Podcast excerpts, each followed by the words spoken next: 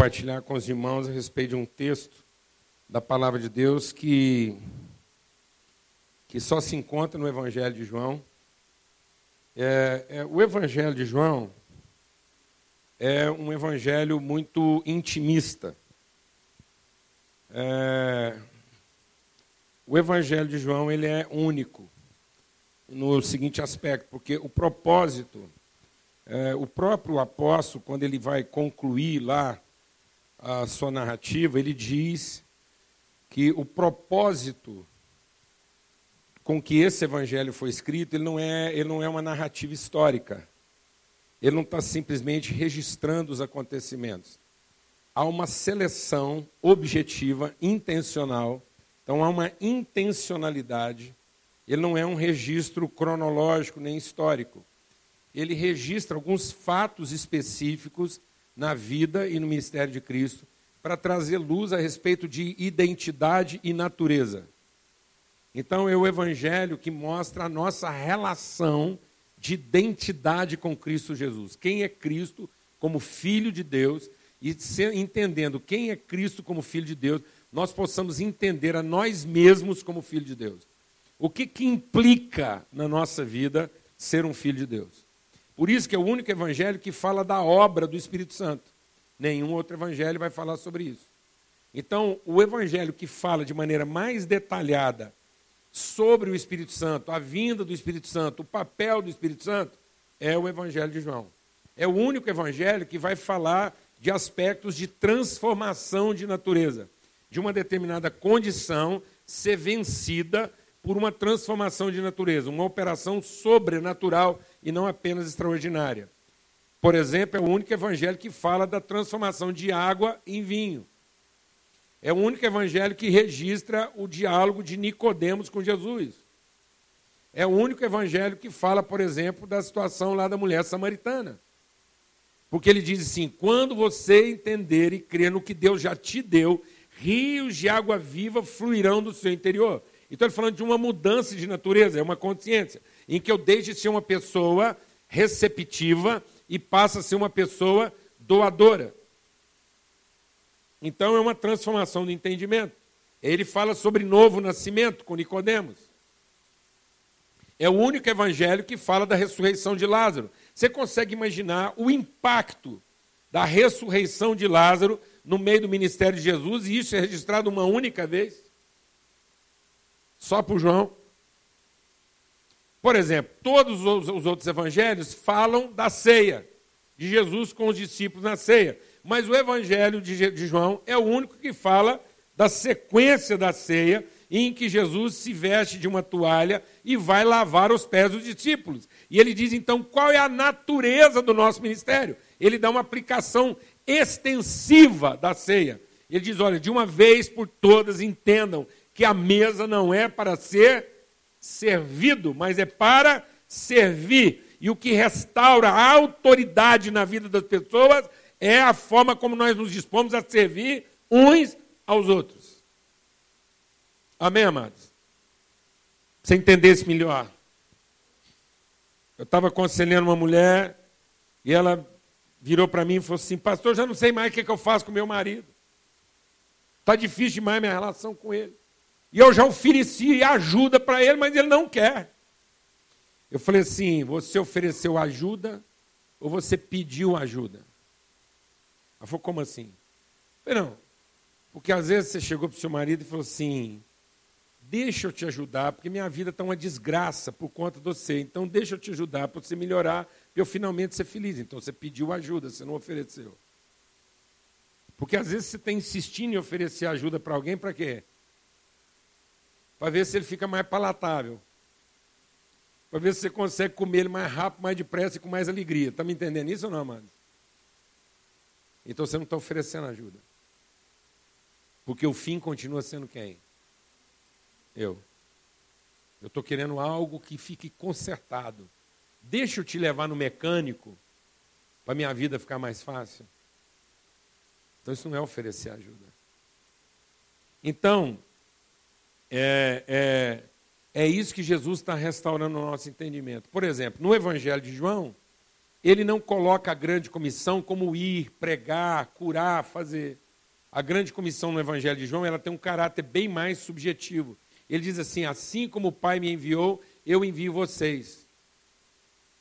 Aqueles a quem vocês perdoarem os pecados serão perdoados.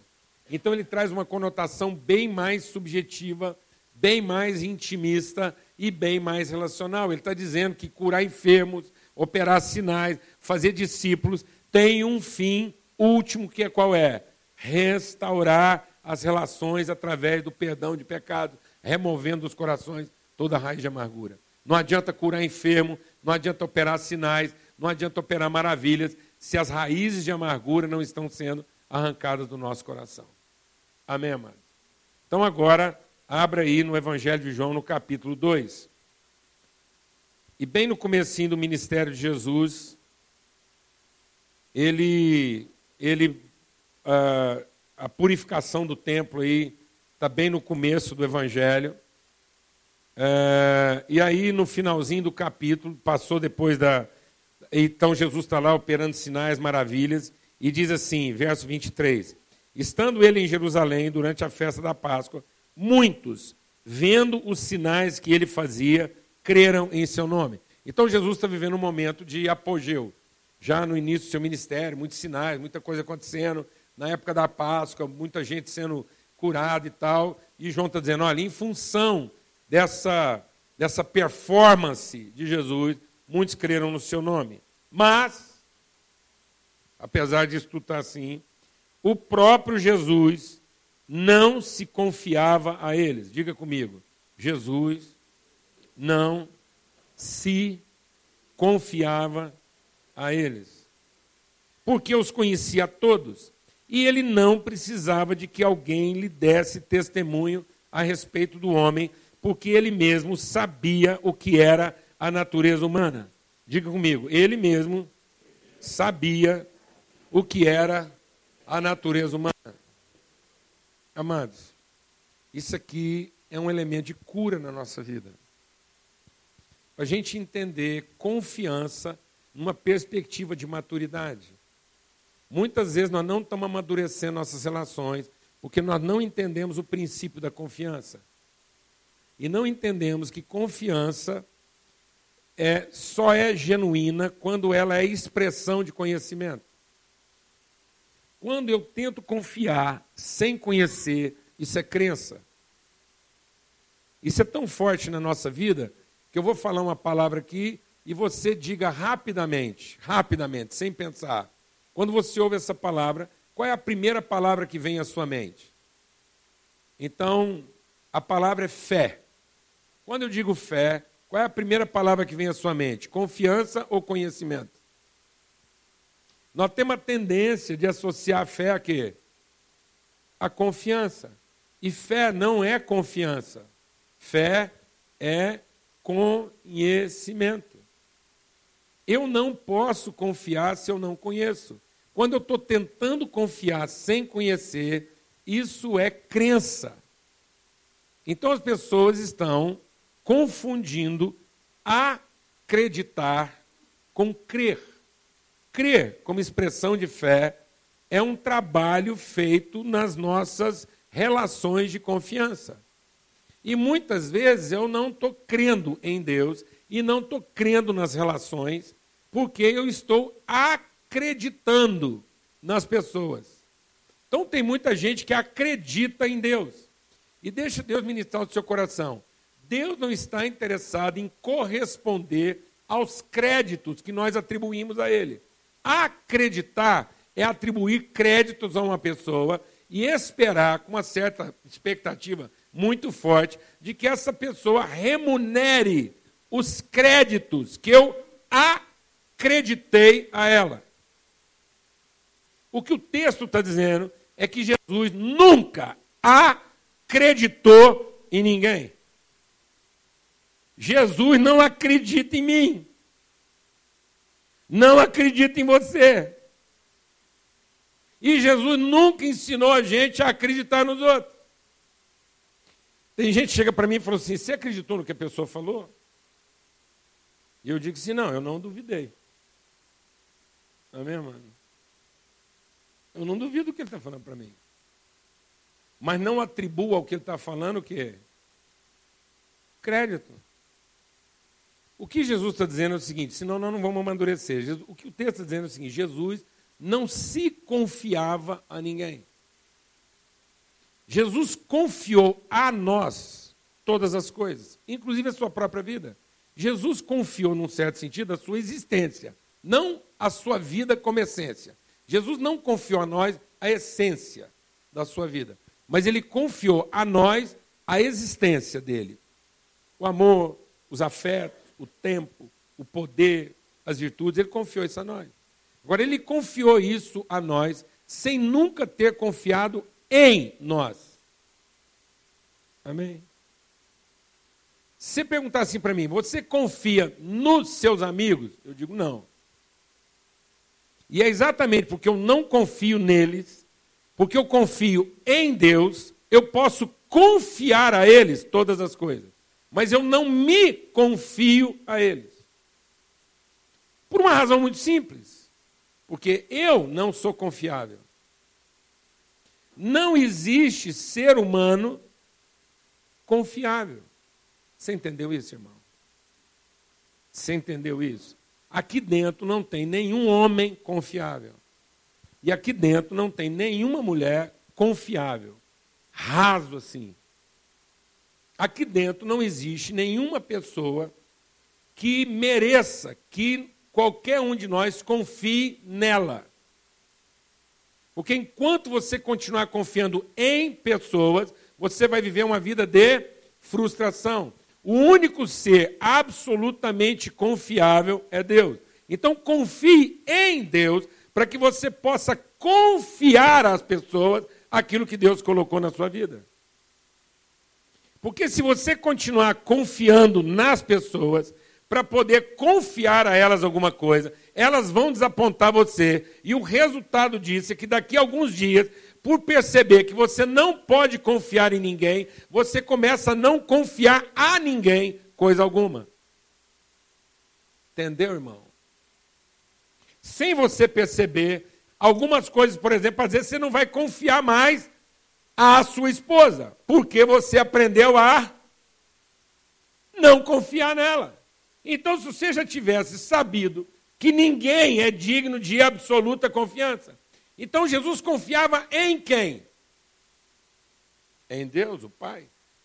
Ele sabia que quem sustentava, quem mantinha, quem garantia a vida dele era o Pai. E porque o Pai era o sustentáculo absoluto da vida dele, ele não se confiava no sentido da consciência, da sua identidade, da sua motivação. Jesus não confiava a nós a sua motivação. Ele confiou a nós todas as coisas, menos a sua motivação, menos a sua fé, menos a sua integridade, menos a sua identidade, menos a sua vocação, menos o seu compromisso. Ele nunca dependeu de nós para manter o compromisso que ele tinha conosco. Ele nunca dependeu de nós, nunca, Jesus nunca dependeu da nossa resposta, nem da nossa atitude, para sustentar a disposição de oferecer para nós tudo o que ele tinha. Então Jesus ofereceu tudo o que ele tinha para nós, sabe por quê? Porque ele nunca confiou em nós. Porque se ele tivesse confiado em nós por algum momento, ele não tinha o quê? Oferecido. Amém, irmãos? Então isso é maturidade. Então por que, que Deus confia a nós algumas coisas? Deus confia a nós algumas coisas para a gente aprender que a gente não é confiável. Entenda uma coisa. Tem certas coisas que Deus confia para nós para dar errado. Entendeu, irmão? Entendeu? Para a gente desencanar. Para a gente perder essa ilusão, essa presunção, essa vaidade que nós temos a respeito de nós mesmos. Por isso que Deus nunca deu para nós um brinquedo inquebrável. Deus não deu, nunca deu para nós uma coisa que não pode dar errado. Não, Ele garante. Por isso que Deus, Jesus falou, falou ah, vou, vou, deixa eu desencanar você. Eu estou cheio do Espírito Santo. Eu estou cheio do Espírito Santo. Eu orei antes de escolher cada um. Eu orei, fui lá, falei com o Pai. Eu orei, eu falei com meu pai para escolher os doze. E um deles é diabo. Agora imagina você que não ora tanto, não conhece o pai tanto e não tem tanta revelação quanto eu tenho. Imagina quantos diabos estão no meio das pessoas que você escolheu. Talvez até você mesmo. Às vezes você está achando que o diabo é outro e você é o diabo de alguém. Então desencana. Porque às vezes você fala assim, um dos meus doze é diabo. E você se esquece que você é um dos doze de alguém. Então, do mesmo jeito que nós temos diabo para nós, amados, a gente é diabo para os outros. Glória a Deus, irmão. Amém. Aleluia. Meu Deus, essa coisa crédula, essa coisa de crendice, de religião, de acreditar, acreditar numa instituição, acreditar num formato, acreditar numa metodologia, acreditar num currículo, acreditar numa, numa, numa, num relatório, acreditar num depoimento. Isso é bobagem. Isso é bobagem. Isso é bobagem. É por essas e outras que nós estamos nos tornando pessoas amargas, secas, infelizes, cruéis. A Bíblia diz que por se multiplicar o direito, por se multiplicar a, a, a ilusão do controle, o amor está se esfriando, as pessoas estão se tornando frias e não estão percebendo isso. Então as pessoas estão, buscando cada vez mais momentos de felicidade, porque elas não conseguem mais ser constante nas relações. Sabe por que, que Deus confiou para nós muita coisa? Para a gente entender que a gente não é confiável. Então, amados, Deus confia para produzir quebrantamento e não vaidade. A confiança que Deus confere a nós é para nos curar da nossa vaidade, é para nos amadurecer, é para nos quebrantar. Então não haverá processo de confiança se não houver o quê? Fala para mim, não haverá confiança se não houver o quê? Quebrantamento humilhação. Então eu nunca vou saber confiar e ter relações de fato confiáveis se eu não perceber que eu mesmo não sou o quê? Confiável. Você pode falar um amém, amados? Você nunca vai ter relações saudáveis com ninguém se você não perceber a sua própria crueldade. Se você não perceber que, às vezes, em momentos cruciais da sua vida, você vai preferir escolher quem? A si próprio. Então perca qualquer tipo de ilusão, qualquer tipo de presunção. Deus confiou para nós tanta coisa e Ele não tinha expectativa de que isso fosse dar o certo que nós queremos. Mas é para quebrar a gente. Quantas coisas na nossa vida já podiam ter devolvido a nossa sanidade, mas tem gente estúpida o suficiente para continuar fazendo figura para os outros. Para de fazer figura para as pessoas traz as suas relações para um nível mais autêntico, genuíno, verdadeiro, pacífico. Aprenda a chorar, aprenda a falar das suas dificuldades, aprenda a expor suas crueldades, seus limites. Fala disso com as pessoas. Perceba que, que a nossa dificuldade com os outros é porque nós temos dificuldade de encarar a gente mesmo no espelho. Livre-se dos papéis e das personagens que você criou para você mesmo, para postar de alguém confiável. A palavra de Deus diz que não há conhecimento de Deus onde não há coração quebrantado. Humilhai-vos perante a potente mão de Deus e ele te exaltará. Deus conhece o soberbo de longe, mas o quebrantado ele chama para perto. Deus não confiou coisas para nós porque ele se confiava a nós. Deus nunca se confiou a nós. Jesus nunca se confiou a nós. E é porque ele não se confiava a nós que ele pôde confiar a nós todas as coisas. O que era para produzir aprendizado, maturidade, consistência, verdade, integridade. Uma coisa sem máscara, sem, sem fantasias, sem dissimulação. Amém, meu irmão? Hoje é um culto de libertação. Segunda coisa, Jesus confia para que as pessoas aprendam a não confiar. Então Jesus confia para a gente aprender que nós não somos confiáveis. E Jesus confia para ensinar a gente a não confiar. Então Jesus confiou sabendo que ia ser o quê? Traído. Então deixa o Espírito de Deus ministrar o seu coração. Jesus não veio para nos ensinar a ser honrado. Jesus veio para nos ensinar a ser o quê? Traído. Sabe por que Jesus quer que você confie às pessoas, não se confiando a elas, para que você aprenda a não confiar nelas, podendo confiar a elas. Então não entregue, amado, deixa Deus pedir nisso no seu coração. Nunca empreste um dinheiro que você não possa dar. Entendeu? Nunca empreste uma travessa. Nunca empreste uma pirex que você não possa dar. Nunca empreste o seu carro se você não pode receber ele PT. Lá em casa nós costumamos comprar um carro que cabia a família inteira. Um dia, dois casais de amigos pediram esse carro para ir para a Bahia, porque cabia todo mundo dentro do carro. O dia que eles foram lá em casa buscar o carro, entregar a chave, quando eles viraram a esquina, o Paulo Neto tinha mais ou menos 10 anos de idade, estava do meu lado, falou assim: Eu acho que é a última vez que nós vamos ver esse carro. Eu falei assim, filho, vamos ficar em paz, porque eu tive a mesma sensação.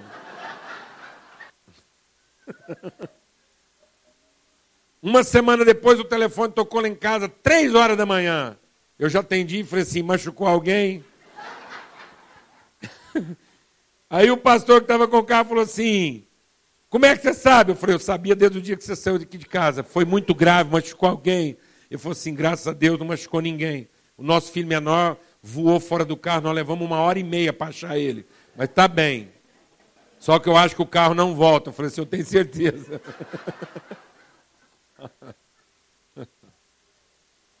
Jesus quer que a gente tenha uma relação de confiança para que a gente aprenda que nós mesmos não somos confiáveis. Quebrantamento. Jesus quer que a gente tenha relações de confiança para que a gente aprenda a não confiar. Misericórdia. As relações só serão saudáveis se eu entender minha própria miséria, e entendendo a minha miséria, eu entender a miséria dos outros. Quebrantamento e misericórdia. E Jesus nos ensina a confiar para que a gente aprenda a confiar. Então, confiança é para que a gente aprenda que não é confiável, para que a gente aprenda que não pode confiar, e para que a gente aprenda que não é confiável, não pode confiar, a gente aprenda a confiar. É isso. Você não é confiável. Você sabe que as pessoas não, é, não são confiáveis, mas agora você aprendeu a confiar, porque você confia sem expectativa. Nem de você e nem dos outros. Agora você aprendeu o segredo da confiança. Que confiança, antes de tudo, é um processo para desenvolver responsabilidade. Por isso que quando a confiança é quebrada, nós não temos que ficar descobrindo quem é o culpado. Porque culpados são todos. Se a gente fosse. Então, amado, de quem é a culpa de tudo isso que está acontecendo no mundo? Fala para mim. Não, de quem que é a culpa de tudo isso que está acontecendo no mundo? De quem? Não, mano. De Deus, mano. Ele é que fez a gente, por que, que ele já não fez a gente de um jeito que não ia dar essa bagunça? Então, se ele não está gostando, a culpa é de quem? Deus vai poder pôr a culpa em alguém? E Deus está procurando um culpado? Não. Deus está nos mostrando que quando alguma coisa dá errada, alguém tem que assumir o quê? A responsabilidade.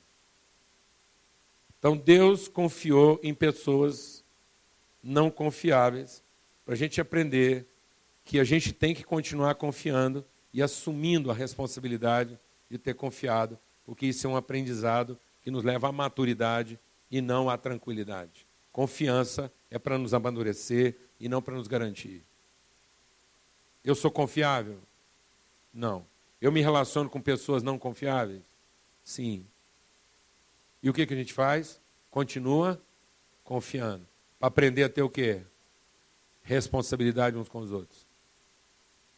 Porque quem quer identificar a culpa não está pensando em assumir a responsabilidade. Então nós não temos que ficar procurando a culpa. Sabe por quê? Porque a culpa é de uma pessoa não confiável que confiou noutra pessoa não confiável. Então, amado, qual, como é que nós vamos sair disso? Com confiança. Confiança no que? Na relação. E entendendo que o processo é para a gente aprender a confiar não nas pessoas. Não há pessoas confiáveis, mas há relações confiáveis. As relações são confiáveis. E Deus estabeleceu conosco uma relação confiável.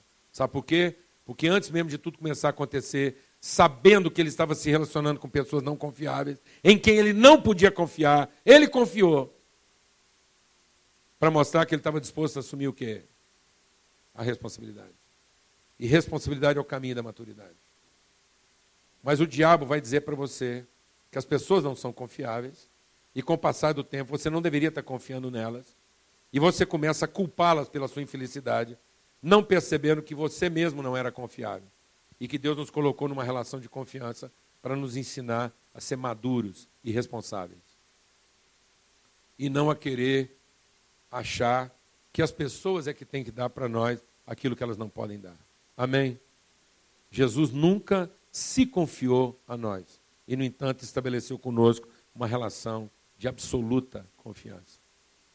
Mas ele nunca projetou para nós qualquer expectativa. E mesmo sabendo que todos os seus amigos iam falhar com ele. Então, amados, se ele é que escolheu aqueles amigos e todos falharam com ele, de quem era a culpa? De quem era a culpa, mano? Seria dele? Porque ele sabia que estava confiando em pessoas o quê? Não confiáveis. E por que, que ele confiou? Porque no fim ele chamou a responsabilidade para quem? Para ele. Amém? Deus quer nos ensinar a ter uma relação madura de confiança e não infantil. Para ter uma relação madura, nós precisamos aprender que nós mesmos não somos, aprender que nós não podemos confiar em pessoas. E por isso mesmo, nós vamos continuar confiando na relação que nós temos com elas. Glória a Deus, porque ninguém será capaz de nos desapontar. Mas com o coração quebrantado, cheio de misericórdia, nós vamos continuar assumindo a responsabilidade. Vamos ter uma palavra de oração. Pai, muito obrigado por esse dia. Obrigado porque o Senhor quer nos ensinar, Deus, a maturidade. Tua palavra diz que quando a gente ama, a gente deixa de ser menino, deixa de ser criança. E no amor a gente tudo crê, tudo espera. No amor a gente não suspeita mal. No amor a gente não busca o próprio interesse. No amor a gente não se exaspera, não se irrita, não se ensoberbece. Então que nós possamos ter relações confiáveis. Que as nossas relações sejam confiáveis porque não há ilusão, não há expectativa projetada, não há engano. As relações são confiáveis porque não são relações de personagens, são relações de pessoas que se amam e que assumem as responsabilidades umas pelas outras. No nome de Cristo Jesus, pelo sangue do Cordeiro. Em nome de Cristo Jesus.